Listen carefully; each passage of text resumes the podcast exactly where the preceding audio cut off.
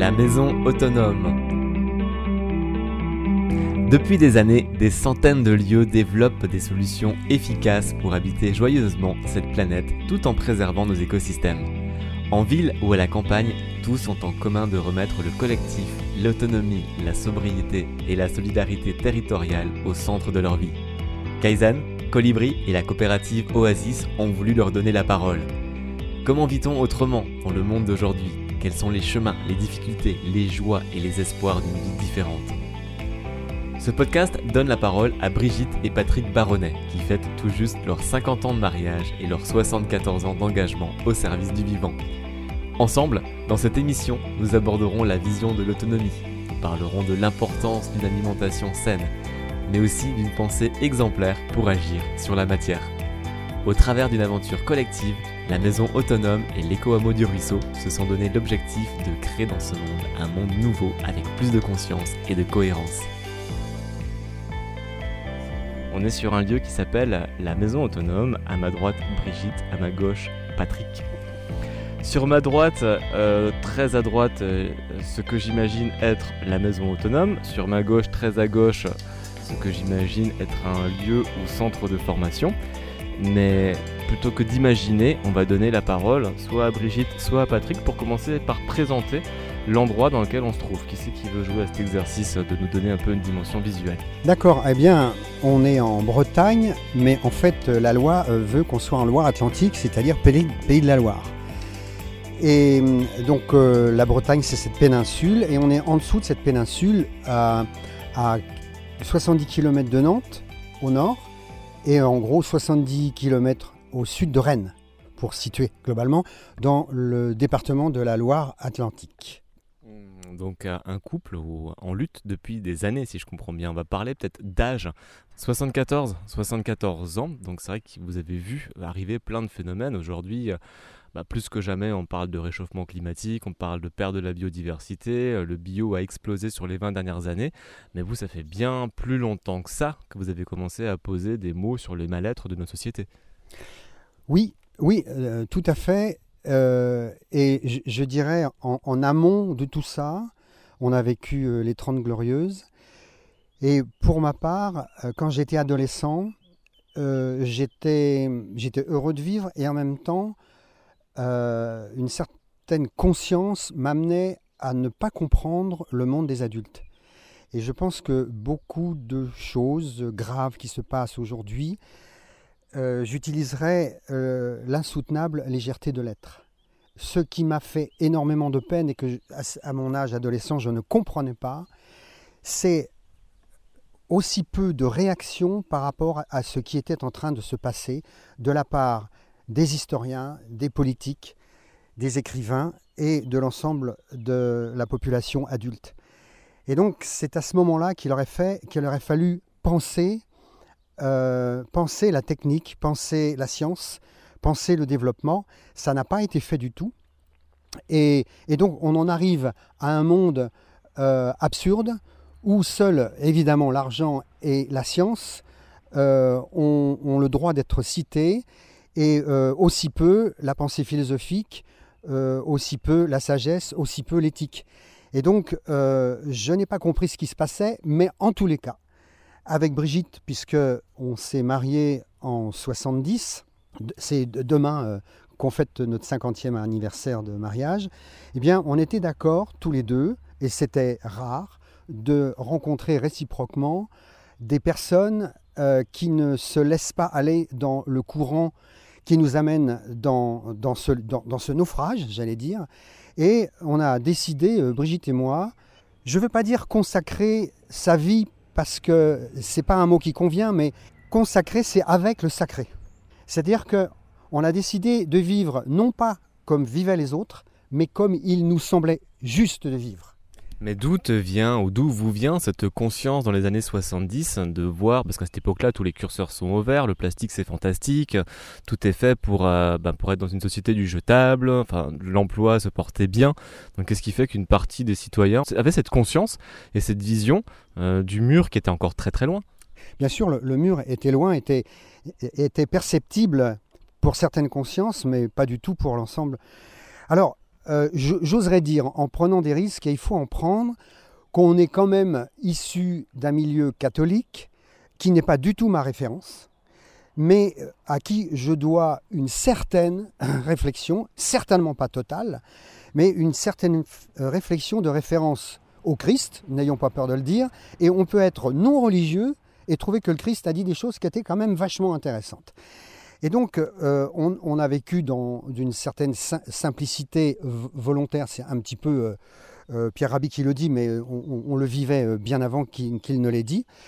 Et on est aussi, Brigitte comme moi, issus du scoutisme, donc aujourd'hui, il ne faut pas en parler parce que c'est très ringard. Je suis désolé, c'est un mouvement de jeunesse qui était beaucoup plus libre qu'aujourd'hui et qui, avait des, valeurs, qui, avait beaucoup d'éthique et qui était une pédagogie euh, vivante, très, très concrète, comme nous on essaye d'être concret.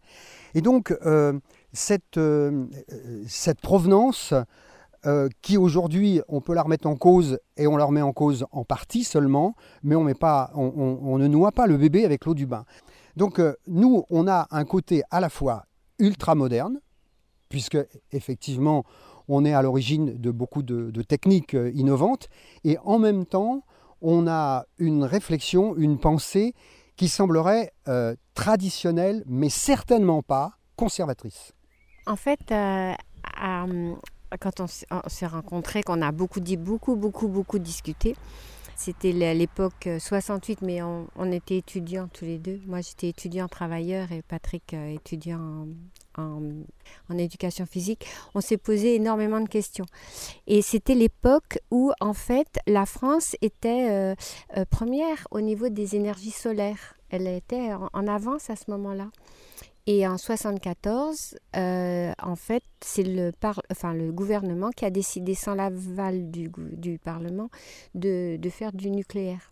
Et je pense que à chaque fois, on s'est énormément posé des questions. lorsque nos, nos enfants sont nés, nos, deux garçons, en fait, on nous a dit, ben, euh, il faut les faire vacciner. Ah, c'est quoi la vaccination? Donc on a cherché, on, est curieux en fait, on gratte, on, va, on cherche. Bon, bah, à quoi ça sert? Pourquoi est-ce qu'on a besoin d'une vaccination quand on a des défenses immunitaires? Quand un petit bébé qui naît, est-ce qu'il a vraiment besoin de toutes ces vaccinations? Actuellement, on en est à 11, tu vois, enfin, certains disent 13. Et du coup, euh, bah, à quoi ça sert? Et en fait, on a eu la... Alors, on, on avait lu, et je pense que le, départ de notre réflexion aussi, c'était vraiment Lanza del Vasto, l'outil simple. C'est-à-dire, euh, euh, si tu veux, eux, ils, passaient donc de la laine de mouton avec le rouet, ils filaient la laine et en fait après ils tissaient et s'habillaient avec euh, ce qu'ils avaient tissé. Ça, ça m'a vraiment marqué, c'est-à-dire en fait ces filières euh, laine, ces filets, enfin toutes les filières euh, quand tu fais ton pain, etc. Et du coup, c'était l'outil simple qui était important et c'est vrai que toujours c'est ces valeurs qui nous, qui nous ont tenus. Moi, je serais bien restée en roulotte. Hein. C'est vrai que l'idée du voyage me plaît toujours, mais on a trouvé cette maison qui n'était pas chère du tout, parce que dans le coin, c'est, c'était pas vraiment cher. Et du coup, on a, c'était un moyen de pouvoir expérimenter des, énergies douces et de vivre euh, simplement. En fait, finalement, c'est, c'est une logique, enfin, c'est une cohérence, quoi. C'est-à-dire arriver à être le plus cohérent qu'on peut. Quoi. Et, et, pareil pour la nourriture euh, qui nous a amené à créer nos codes bio et puis voilà. On est quand même dans un moment où euh, bercé dans l'illusion du matériel et pourtant vous avez quand même toujours réussi à suivre ce chemin de la cohérence et du bon sens. Pourquoi cette illusion n'a pas réussi à, pénétrer en vous? À, vrai dire, euh, la, réponse, je, je n'en ai pas. c'est un mystère. Je, je pense que euh, c'est une nature intrinsèque, euh, profonde en nous. Je, vais, prendre le risque euh, de, parler un peu de... On reçoit, on fait des journées projet de vie, projet de, maison. C'est-à-dire que samedi dernier, on avait 70 personnes pour la visite. Tous les samedis prochains, on, on aura entre 70 et 80 personnes. Et le dimanche, c'est ceux qui ont des projets qui, qui viennent. Et et il y, a des, gens, euh, donc au-delà de tout ce qu'on peut enseigner au niveau de la technique, euh, etc., euh, en même temps, c'est un lieu de parole et les gens viennent beaucoup pour, échanger. Et il y a une personne qui m'a posé un petit peu la question que tu poses, comment que ça se fait que on était résilient, on peut même dire résistant, d'ailleurs j'estime qu'on est, est résistant depuis 50 ans. Et bien la réponse qui m'est venue, elle est surprenante, et j'ai pensé à Lanza del Vasto, qui a écrit un livre dont le titre était La montée des âmes vivantes. Vous voyez jusqu'où on va dans une discussion où, où on parle de piles photovoltaïques et, de citernes d'eau pluviale. C'est-à-dire que faut bien comprendre que tout ce qu'on a fait, ça a du sens. Et euh, la, réponse de ça, eh bien, c'est que au moment où on est, il y a un esprit qui s'incarne en nous. On est profondément inégaux et que quelque part, on avait cette conscience euh, innée que d'autres n'avaient pas. Et il ne s'agit pas d'être supérieur à qui que ce soit, mais c'est comme ça. Et donc, si on avait trahi euh, ce germe de conscience, je veux dire, on, serait à côté de notre pompe. Hein. Donc, il n'était pas question de, trahir notre, notre nature de profondeur. Voilà. Alors, euh, ce, qui, ce qui nous a rendu autonomes au sens où on a pris du recul par rapport à ce qui était en train de se passer.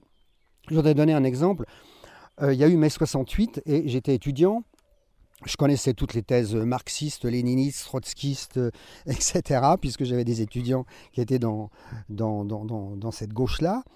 Et le 18 mai, euh, il y avait une grève générale où toute la France faisait grève, et en partie à Paris, il y avait des centaines de milliers de personnes qui défilaient. Donc pour, pour être dans l'histoire, euh, j'étais dans, cette foule et je suis monté euh, sur une colonne de la gare euh, du Nord et je voyais devant moi des dizaines de milliers de manifestants qui étaient sous une bannière et qui avaient des slogans.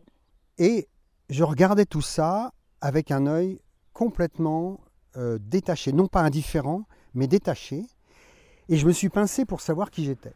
Je me suis dit, mais tu n'es pas enthousiaste, tu n'es pas dans la foule, tu es à côté. Euh, euh, eh, qu'est-ce que tu viens foutre ici? Et je me suis posé la question, mais je ne suis pas comme les autres. Effectivement, je ne suis pas comme les autres. Et c'est terrible, parce qu'à un moment donné, quand on est jeune, on n'a pas les, ressources intellectuelles pour comprendre qui on est. Et euh, j'ai quand même compris que, un petit peu quand même imprégné de, de Gandhi, de Lanza del Vasto, etc., que la première chose à faire, c'est pas de demander que les autres changent, mais c'est de changer soi-même. Et en fait, notre vie est consacrée d'abord à notre changement personnel. Et donc l'idée, c'était, c'était pas de changer la société, c'était pas d'être à gauche ou d'être à droite, mais de s'engager personnellement parce que le témoignage n'est pas une manière de convaincre, c'est la seule. Et ça, je l'ai compris rétrospectivement. Et donc, je me suis dit, je ne suis pas dans ces mouvements-là mais je suis dans mon propre mouvement. Et donc, on a décidé qu'on allait, encore une fois, consacrer, c'est-à-dire avec le sacré. Hein, euh, on a sacralisé notre vie en se disant, on va être authentique, on va être réel. Et franchement, on ne regrette pas.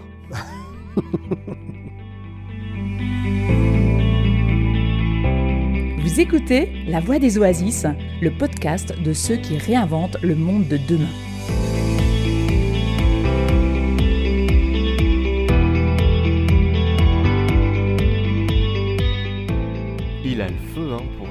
Jeune homme de 74 ans. Comment, on fait pour garder la pêche? Alors, j'ai fait des études de prof de yoga, puis ensuite, au bout de 15 ans, j'ai fait des études de prof de gym. Donc, pour répondre à ta question, la santé, c'est quand même quelque chose qui se cultive. Alors, je, dirais qu'il se cultive dans tous les sens du terme. La santé, c'est quelque chose qui se cultive depuis 40 ans dans des terres qui ne sont pas polluées. La santé, c'est quelque chose qui, tous les jours, euh, c'est une attention à, évidemment, la nourriture, évidemment d'où vient la nourriture, et ensuite c'est bien respirer, c'est euh, entretenir son corps par des mouvements effectivement de, d'étirement, etc. C'est vivre en plein air. Et donc, euh, si on est ici, c'est parce qu'on a compris qu'il n'y a rien n'était plus important que d'être en bonne santé pour la santé de la Terre. Parce que être en bonne santé, c'est une exigence que les gens n'ont pas forcément. Et donc, euh, ils peuvent manger n'importe quoi sans que ça leur pose problème, alors que nous, ça nous pose problème. Et par conséquent, ça nous a amené à faire attention à, manger, à faire attention au moment où c'était vilain de pas mettre de, enfin, où c'était pas vilain de mettre des produits chimiques. Donc euh, notre jardin a toujours été en biologie. Et à un moment, on s'est dit, on va créer un groupement d'achat pour commencer à amorcer une demande. Parce que pour que les producteurs changent, il faut qu'il y ait des acheteurs. Il n'y avait pratiquement pas d'acheteurs. Alors à cette époque-là, on était considérés comme des cinglés. Alors il y a une chose quand même pour répondre à une de tes questions, c'est qu'on n'a pas eu peur d'être à contre-courant et être pris pour, pour des cinglés et des fous. Alors ça, effectivement, c'est une force d'âme. Pourquoi? Parce que le but était beaucoup plus important et qu'on n'a jamais dérogé à, notre éthique qui nous avait été enseignée par euh, les mouvements qu'on a connus. Et donc, on a été, Brigitte et moi, dans les premiers à créer les coopératives biologiques. C'était des COP bio. Aujourd'hui, c'est des biocop, ça a changé de statut. Et pendant sept ans, j'étais gérant bénévole. Aujourd'hui, on n'aurait pas le droit. J'étais sept ans gérant bénévole de la COP Biosphère qui se trouve à Châteaubriand. Donc, euh, je dirais que le, j'aime pas le mot, hein, mais le militantisme est directement lié de notre euh, engagement personnel par rapport à notre corps. Tu parlais de la santé. Et donc, entre le, notre corps et le corps de la Terre, pour nous, ça fait la même chose. Et donc, on n'avait pas le droit de ne pas intervenir par rapport au problème agricole, euh, qui est le problème, à mon avis, majeur de ces 50 dernières années. Parce qu'avec l'agriculture, eh bien, c'est l'aménagement du territoire qui a complètement changé. Je m'explique. C'est qu'avant, ici, il y avait 10 fois plus d'agriculteurs. Aujourd'hui, les surfaces, au lieu d'être de 12, entre 10 et 30 hectares, c'est entre 100 et 400 hectares. Ça veut dire qu'il y a un agriculteur super chimiqué, super mécanisé, qui a pris la place de 10 autres agriculteurs pendant 50 ans. Et qu'ont fait les agriculteurs Ils ont été en ville. Donc on est aujourd'hui dans un urbanisme délirant et dans le désert des campagnes. Ce qui nous amène à tout ce qui se passe aujourd'hui. Ok, donc vous suivez ce chemin de la cohérence, vraiment cette notion d'être dans l'action, dans le concret, euh, d'incarner ces valeurs depuis euh, des années, depuis on parle de 1970, et de voir le monde qui part complètement à la dérive. Comment est-ce qu'on arrive à accepter Comment, est-ce qu'on accepte? On est là, on a envie de changer le monde, on, on incarne cette notion d'exemplarité, et pourtant euh, le monde continue à aller de plus en plus vite dans le mur qui se rapproche. Alors c'est intéressant parce que nous, on est optimiste par choix, et on voit ce qui se passe de positif. C'est-à-dire que depuis 20 ans, au départ, euh, on faisait une fois par mois une visite avec 30 personnes. Aujourd'hui, on a 100 personnes par semaine. Donc, ce qui se passe, c'est que si euh, on, regarde l'ensemble de ce qui, est, ce qui paraît à la télé ou dans les journaux, euh, évidemment, on a l'impression qu'il n'y a pas une, évolution de conscience. Mais nous, euh, on s'aperçoit qu'il y a un progrès absolument énorme et que euh, de plus en plus, les gens ont envie de changer personnellement. Et, nous, on est là pour les aider à, prendre les moyens d'un changement profond. Donc, euh, on n'est pas des naïfs, on voit ce qui se passe, mais en même temps, euh, la meilleure médiatisation qu'on puisse faire, c'est encore une fois le témoignage. Et comme il n'y a pas 36, il n'y a pas énormément de personnes qui témoignent, surtout avec le recul que l'on a, les gens viennent chez nous. Mais pour répondre aussi à ta question, euh, excuse-moi, mais euh, quand, on voit les, quand on voit la télé, quand on voit les, journaux, c'est une catastrophe. Maintenant, sont-ils encore aussi crédibles qu'ils ne l'étaient avec le Figaro, l'Aurore, il, y a 50 ans? Je ne crois pas. Donc les gens commencent à comprendre que c'est vraiment c'est presque du poison qui inocule dans, nos cerveaux. Quoi. Donc, euh, euh, quelque part, avec aussi euh, Internet et, tout ce qui se passe sur YouTube, je pense qu'il y a un autre type de média qui amène les gens à plus de conscience. on a proposé, des solutions concrètes. Qu'est-ce que vous faites pour, pour justement être dans ces valeurs de changement, que, de respect de la terre, etc. Là, en fait, on a euh, on n'a pas encore parlé de l'éco-hameau, mais on a ouvert nos portes à l'éco-hameau. Donc on est plusieurs familles. Et en fait, on a tous fait la formation de permaculture. Et ce que j'ai trouvé euh, chouette dans, ces formations, c'est que la première chose qu'on apprend, c'est l'éthique avec euh, les valeurs de amour de la terre, amour de l'autre et partage. Et puis, fait, c'est toutes ces dimensions que finalement on a toujours euh, mis en avant.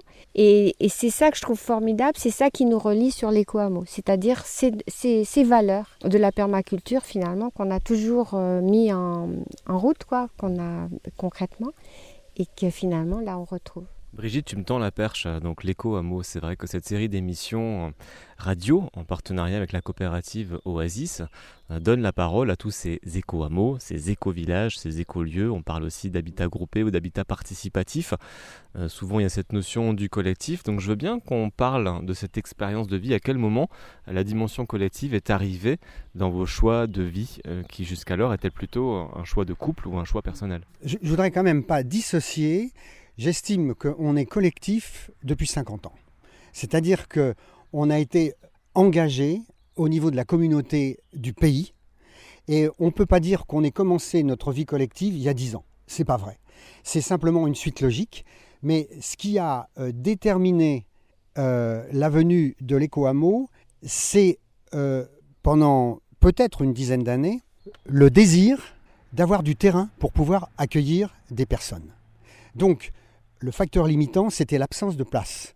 Et comme par hasard, et ça m'amène après évidemment aux gens qui viennent à aller assez loin, euh, il se trouve qu'on est, nous, Brigitte et moi, profondément persuadés, que l'impact de la pensée agit sur la matière.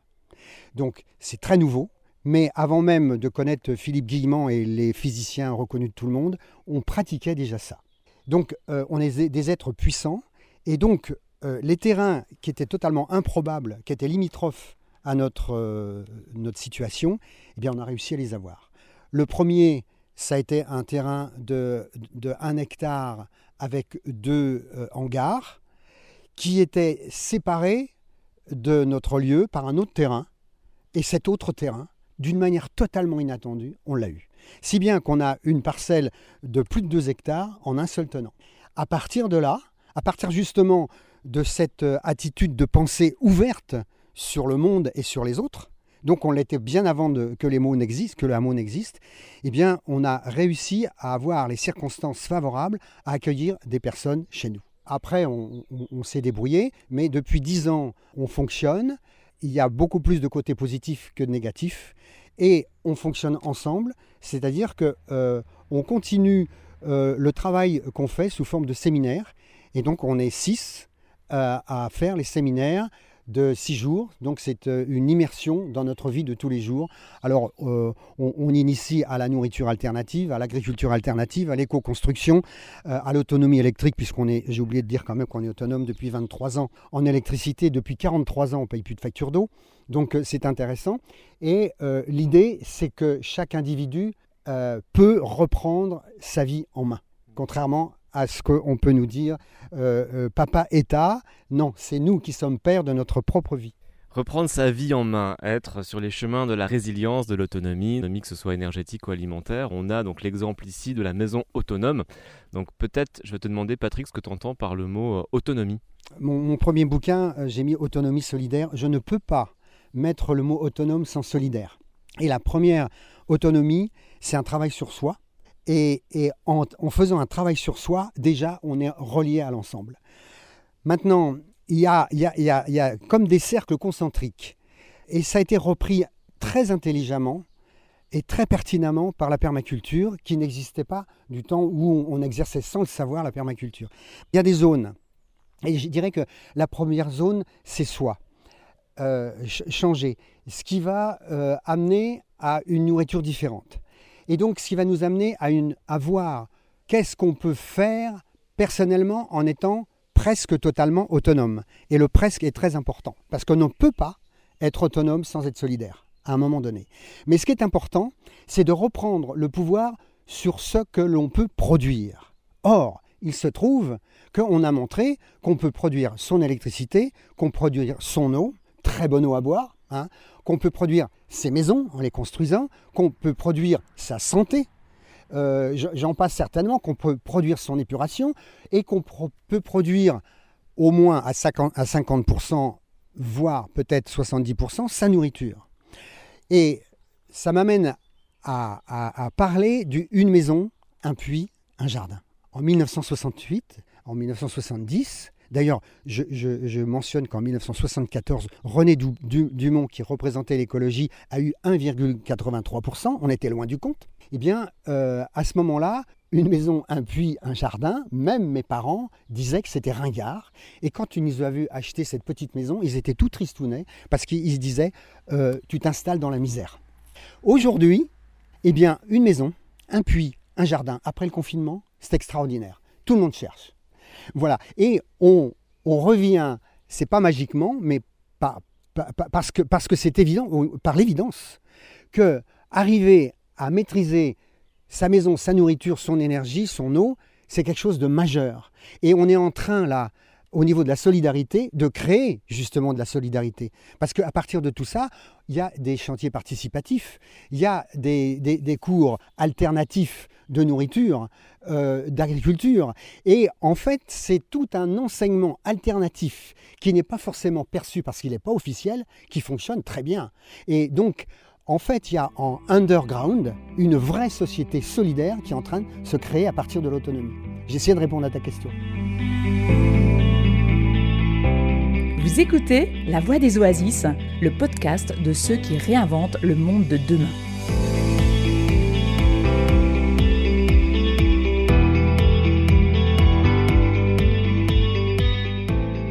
Euh, la maison autonome, alors peut-être revenir quand même sur cette notion d'éco-village, j'aimerais bien comprendre de quoi il est question. Qu'est-ce qui se passe ici? Donc j'ai bien compris qu'il y a de la formation, de la transmission autour de la permaculture, mais qu'est-ce qui est organisé ici euh, sur le hameau du ruisseau et la maison autonome? Parce que j'ai toujours pas, moi dans mon esprit, encore réussi à dissocier les deux. Quelle est la différence entre la maison autonome et le hameau du ruisseau? Disons que maintenant, le, hameau du ruisseau est une entité globale qui intègre la maison autonome et euh, nos amis euh, qui, sont, qui, qui font partie de, de l'éco-hameau. Alors, euh, évidemment, on se répartit les tâches en fonction de qui nous sommes. Euh, il se trouve que euh, il y a euh, à la fois de l'instruction au, au niveau de l'école en famille, par exemple, euh, qui c'est pas nous.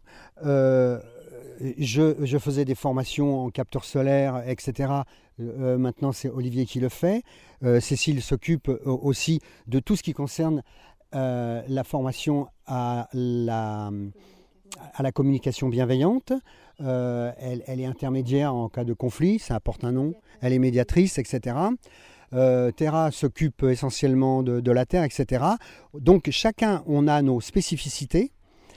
Chacun est relativement autonome à ou une association ou une entreprise, etc., à l'intérieur de l'ensemble. Et ce qui fait euh, le lien, c'est euh, le lieu. Par exemple, on a des moutons, on, est tous concernés par les moutons, on est tous concernés par les poules, on est tous concernés par le jardin mandala qui fait 400 mètres carrés et donc on fait œuvre commune. Donc on arrive, et, je pense que c'est ça qui est important, c'est que c'est pas une fusion, on n'est pas fusionnel, on garde tous nos identités, nos caractères, nos propensions à faire à aimer telle ou telle chose, mais euh, je dirais que le plus grand cim- ciment qui soit euh, chez nous, c'est ces moments de six jours où on reçoit euh, des gens pendant euh, les séminaires qui s'appellent Autonomie Permaculture. Donc le mot autonomie, tu l'as très judicieusement associé à la solidarité.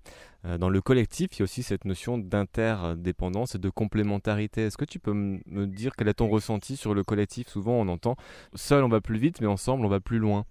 Alors, je me méfie de ce genre de, de réflexion parce que ça semble évident, mais c'est pas aussi évident que ça. Et que euh, moi, euh, je, pense que parfois, euh, il faut un leader, j'ose le dire, et après, les gens, s'ils sont convaincus, ils suivent le leader. Mais le leader a une fonction sur un propos précis et sur un temps précis.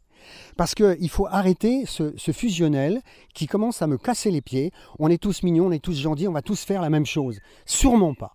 Donc au contraire, c'est la révélation des individus qui peuvent s'exprimer et quand ils ont besoin du collectif, il est là pour aider la personne à s'exprimer et peut-être faire du bien à tout le monde. Vous écoutez La Voix des Oasis, le podcast de ceux qui réinventent le monde de demain.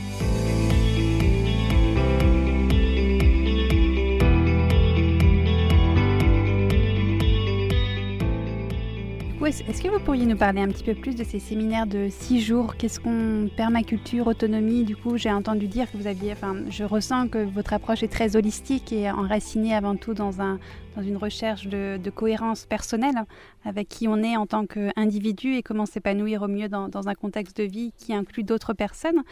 quel a été votre choix de contenu pour cette formation? Alors, on a beaucoup travaillé ensemble on a, on, a, euh, on a dû travailler pendant un mois régulièrement euh, sur des plages, plages horaires parce qu'on est quand même bien, bien occupé, étant donné qu'il y a l'école à la maison, il y a, enfin, il y a différentes choses.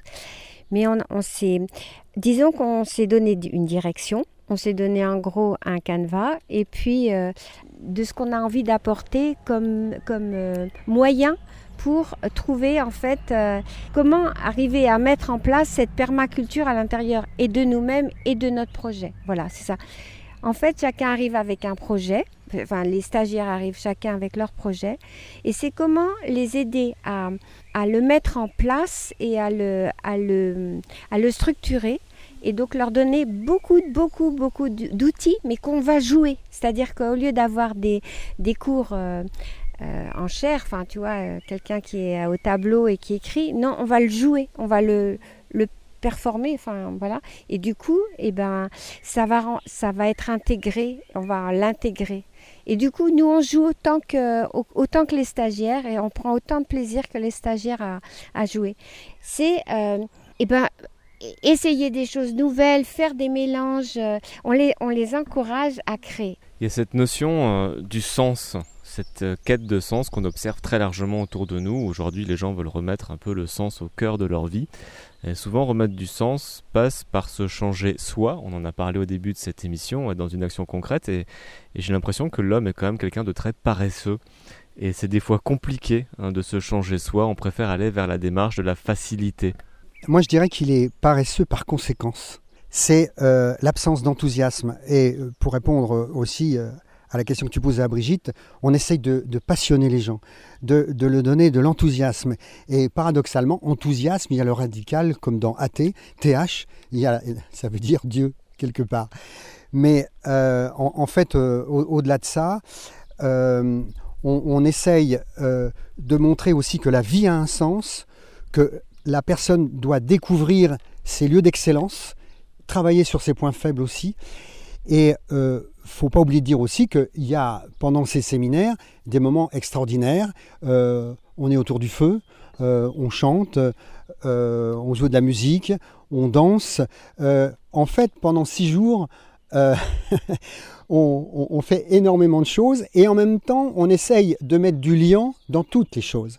C'est-à-dire que euh, l'alimentation, c'est une chose, mais la santé est liée à l'alimentation. L'aménagement du territoire, le politique, au sens profond du terme, est complètement lié à notre mode de vie. Et si les individus ne changent pas, la politique ne changera pas. Quand, ils s'en vont, ils sont, je dois le dire, un peu sonnés, parce qu'on leur apporte énormément d'éléments. Et donc, il leur faut un temps d'intégration derrière. Je ne voudrais pas être à leur place, parce que nous, on a mis 30 ans à intégrer tout ça. Et donc, euh, mais en même temps, ça, ça, ça passe parce que parce qu'on rigole, on déconne, euh, on, joue, euh, on est en plein air, on est quand même dans un cadre, j'espère, super agréable, dans le Zoom par exemple. Et ils voient ici toutes les constructions, donc il y a beaucoup de choses à faire. Et puis il y a les ateliers où euh, tout le monde tourne, c'est-à-dire chaque jour euh, un groupe, on fait des groupes, hein, et puis euh, ben, il y en a qui font le compost, il y en a qui, qui font la, la, bouffe pour le midi, pour le soir, il y en a qui participent à, la terre, à, l'éco-construction, etc. Donc, et, et, au bout de la semaine, ils ont fait à peu près tous les ateliers, et voilà. Juste, la chance qu'on a, c'est qu'en fait, je crois, que tous les, membres de l'éco-hameau, on est d'accord sur... Euh, on est vraiment en phase, voilà. Euh, cette symbiose. Alors, on n'est pas les uns sur les autres. Ça, c'est vraiment aussi quelque chose qui nous permet aussi d'avoir des respirations. L'entraide, elle est vraiment au cœur du, sujet. Et là, en fait, bon, ben, il y a un petit bébé qui va arriver. Et, je pense qu'on est tous... Euh, conscient qu'il va falloir enfin, aider un, minimum. Mais tout le monde est enthousiaste de cette naissance. Enfin, ça va, je pense que ça va amener quelque chose de, de très beau. Mm. Et moi, j'ai envie de dire, honnêtement et humblement, c'est pas n'importe qui qui peut vivre ici. et donc euh, on est amené à, sonder un petit peu les personnes qui sont capables de... Une personne qui ne rangerait pas ses outils, ça c'est la catastrophe, c'est comment on fout le bordel dans un éco-hameau. Une personne qui arrive régulièrement en, ta- en retard. Euh, des, gens qui sont d'humeur très inégale, c'est fatigant, etc. Donc euh, euh, j'estime qu'à la fois on a de la chance d'être tombé sur les personnes qui sont là, mais en même temps euh, il y avait euh, une sorte de, parcours. Les, gens, en principe, c'est ils font une visite, ils font une journée, ils font le séminaire, et puis après ils nous demandent. Mais c'est pas le nombre de gens qui rêvent, qui voudraient, euh, ils ont passé leur vie à, bosser dans le système, d'un seul coup, euh, ah ben mettre les pieds dans le chausson d'un éco-hameau, surtout que les gens ils ont l'air sympas, ça serait super. Ben non, pas du tout. Non, non, euh, les, enfin, les, les oasis, les éco-hameaux, c'est quand même des zones de lumière et, et, et c'est pas n'importe quoi. On, est quand même initiateur d'un d'un autre monde, on peut pas prendre n'importe qui. Et ça, il faut être clair et oser le dire. Aujourd'hui, dans tous les mouvements qu'on observe chez les néo-ruraux, il y a une part de rêve. hein. On veut quitter le mode de vie urbain pour aller vers la campagne, parce qu'on a tout un imaginaire autour de la campagne, la nature, euh, faire- bah, les, animaux, caresser une poule et, et manger une carotte fraîche. Enfin, finalement, on arrive à fédérer tout le monde autour de cet idéal de la nature. Mais passer dans le concret, ça n'a rien à voir avec l'image qu'on peut s'en faire. Et c'est là aussi où beaucoup de collectifs explosent ou implosent. Parce qu'on n'est pas forcément prêt, non seulement à vivre en pleine nature et vivre ensemble. Bien sûr. Alors, il faut, faut, euh, faut imaginer l'hiver. Quand même, il y a quatre mois de pluie où il n'y a pratiquement pas de soleil. Euh, on est à l'intérieur, on sort, il y a de la boue. C'est, il fait froid, il faut sortir pour, euh, pour aller chercher le, bois. Euh, effectivement, les, les activités sont, sont, sont ralenties. Où il y a l'ennui, où il y a, il y a la colère, où il y a, il y a des choses qui ne vont pas. Mais, mais c'est c'est- c'est pas facile. Puis après, ben, il y a le printemps. Mais le printemps, il faut bosser comme des ânes. Euh, il faut, euh, bien qu'on ne retourne pas la terre, évidemment, mais il faut amener euh, du compost, il faut avoir fait le compost, etc. Quand on fait les patates, eh ben, ben, pen- pendant trois jours, on, bosse comme des, comme, comme, comme des nègres. Donc à- à- après, ben, il faut désherber, il faut sarcler, il faut entretenir les haies. Il y, y a une foule de choses. Quelque part, on n'arrête pas. Et puis on reçoit du monde en plus, tout ça. Donc, euh, et, il faut s'organiser, euh, il faut faire des réunions pour savoir euh, ce qu'on va faire, les, programmes qu'on va faire, les, choses qu'on, les projets qu'on a, qu'on a. Il y a beaucoup de choses qu'on a à faire. C'est pas, c'est pas toujours facile. hein.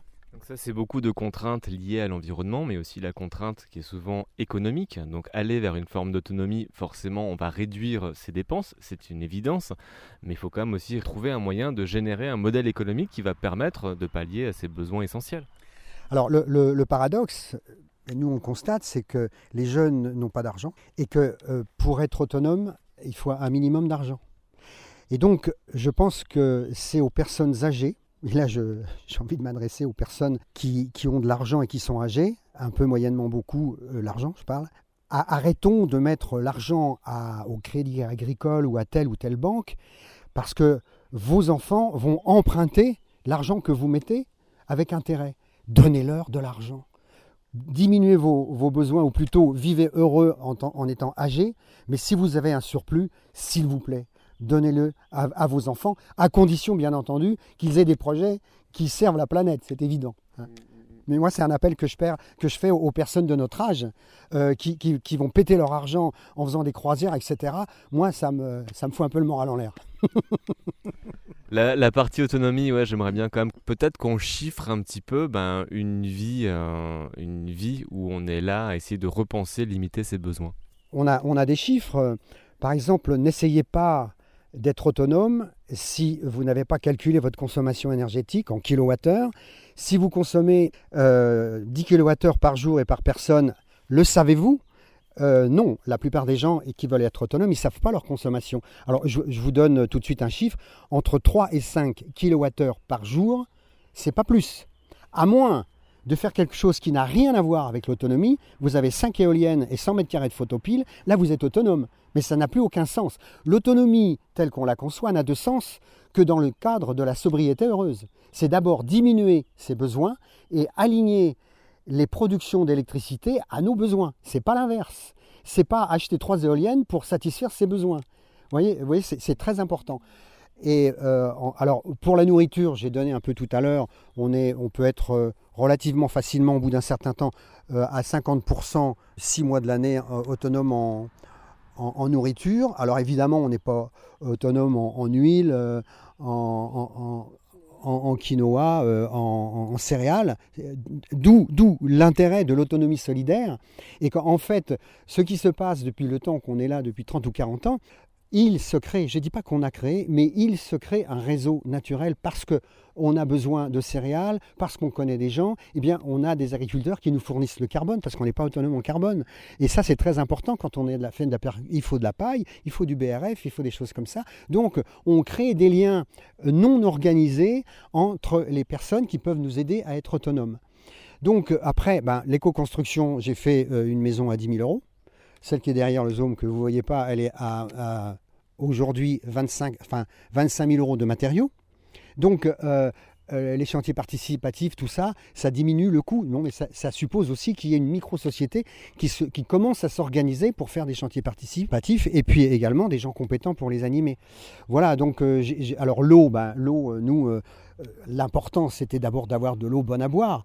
La source, je rappelle que la source de l'eau, c'est le nuage. Et donc euh, nous, on a une eau exceptionnelle qui tombe sur notre toit et qui est conservée dans ce qui ressemble à des nappes phréatiques, c'est-à-dire des, citernes en ciment. Donc le, coût, c'est quand même euh, 2000, 2000 euros pour être autonome en eau, pour la vie et pour les générations futures. Donc l'investissement qu'on fait là, c'est pour nos enfants et nos, nos petits-enfants. 50 ans d'expérience sur le terrain. Nous, jeunes générations, on a l'impression que tout va de plus en plus mal. Tu avais l'air de dire que finalement, euh, oui, mais en même temps, il n'y a jamais eu autant de choses positives qui émergent sur les territoires. Ben, moi, je pense que ce qui est invraisemblable, c'est la bio. C'est la bio, ça veut dire la vie. hein. Je rappelle que bio veut dire vie. Au- Aujourd'hui, même les agriculteurs intensifs commencent à regarder la, bio comme étant une solution. Quand on est arrivé ici, on était des vilains petits canards. On parlait de bio. Donc, il, est fort possible que un jour, euh, la, bio, ma- malgré les atermoiements, euh, politique, parce qu'aujourd'hui, on a, depuis peu le droit de mettre des, des insecticides à moins d'un mètre des maisons. Mais il y a une poussée populaire qui fait que, d'accord, il y a des gens qui viennent chez nous, ils sont déjà en partie convaincus. Mais ces gens qui viennent chez nous, ils en parlent à leurs cousins, à leurs voisins, etc. Et on, voit quand même qu'il y a quelque chose euh, euh, de, qui, pousse. il y, a, quand même beau- beaucoup de choses. La conscience écologique, maintenant, ça y est, elle, semble universelle. Au lieu d'être des marginaux, celui qui n'est pas écolo est marginal. Donc c'est incroyable. Il y, a, eu euh, beaucoup de choses vraiment, vraiment sympas. Quoi. Et on sait bien qu'il y a de la récupération, on n'est pas naï- naïf, mais quand même. On fait comme, comme on peut. Ouais, cette notion de, de faire sa part. Ce serait quoi la part? C'est quoi cette goutte d'eau que vous voulez poser? L'enthousiasme. Ben, je suis désolé, mais c'est la même chose. c'est la, c'est la joie de vivre, la légèreté, la simplicité, l'enthousiasme. Merci Brigitte, merci Patrick, c'est parfait.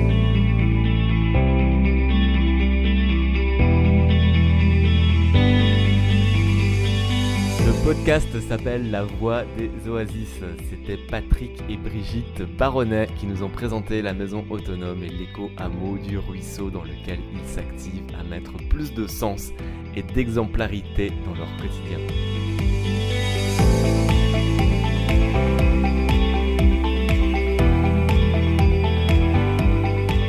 La Voix des Oasis, une production d'Alexandre Sattler, à retrouver sur son site internet gaia-image.com.